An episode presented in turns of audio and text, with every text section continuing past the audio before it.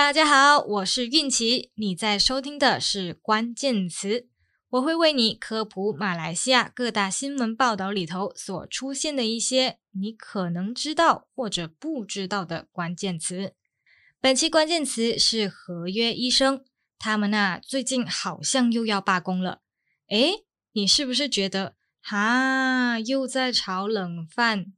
如果最后这一碟冷饭是我们自己吃，吃了还会食物中毒，那就关我们的事喽。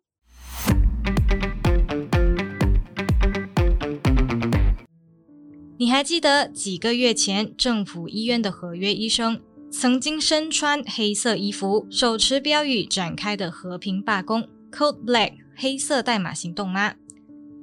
马来西亚医学系的毕业生很多，但医院的空职却很少。从二零一六年开始，所有的医药毕业生都是以合约制聘用，总人数是超过两万四千名。然而，却只有一千多人获得正式的职位。合约医生和正职医生从事同样的工作，但工资比正职医生低，福利比正职医务人员差，休假、养老金和培训机会都和正职医生不同。合约医生缺乏了保障和晋升的机会，很难规划自己的职业生涯发展。换你，你要不要做？去年二零二零年新冠疫情爆发，医院的工作量随之增加，医疗体系人手吃紧。但是啊，政府却始终拒绝增加正职医生的名额。受到压榨的合约医生，为了争取医护人员的权益，脱下白袍，号召罢工行动。虽然当时的首相穆尤丁针对合约医生的抗议做出了一些改革，同意延长合约，同时合约医生也将会和正职医生一样享有奖学金和全薪进修假期，是薪水的薪，意思呢就是进修假期的时候还享有全额的薪水，但还是没有实际解决合约医生的问题。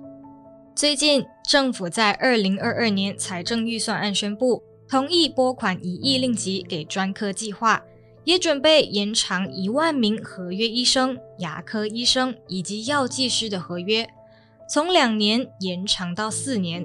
但延长合约的做法根本没有实际解决合约医生的问题，因此，合约医生罢工组织 Harta Doctor Contract 计划启动第二次的罢工抗议。合约医生也是医生，当很多医生离开卫生部、离开政府医院和诊所，谁会受到影响？合约医生走了，资深的医生就需要承担这些年轻合约医生离职后留下的工作。长期下来啊，他们也会感到压力。就算在政府医院拥有固定的职位，也可能转到私人医院就职。家庭贫困或者不够富裕的家庭，大多数呢会选择到政府医院就医。如果这时候医生短缺，我们就会受到影响。马来西亚国内的体系无法提供合约医生合理的工资和福利。如果这时候邻国，比如说新加坡，以更好的福利工资向他们伸出橄榄枝，谁还想留在马来西亚服务呢？你以为啊，政府医院人手不够，花钱去私人医院不就好了吗？但其实人才外流才是我们最大的损失。十年、二十年后，你想要治病还要先搭飞机，马来西亚的医疗人才早就所剩无几了。现在不留住人才，到时候要吸引人才回流才是难上加难啊！不过，当你在收听这一期 podcast 的时候，卫生部已经成立了特别委员会处理合约医生的问题。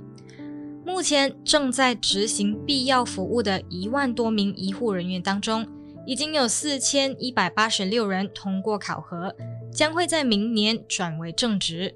虽然无法保证所有的合约医生都会获得转正。但卫生部已经在统计未来国内所需的医生数量，然后将会根据需求提供正式的职位。感谢你收听这一期的关键词，我们下期再见，拜拜。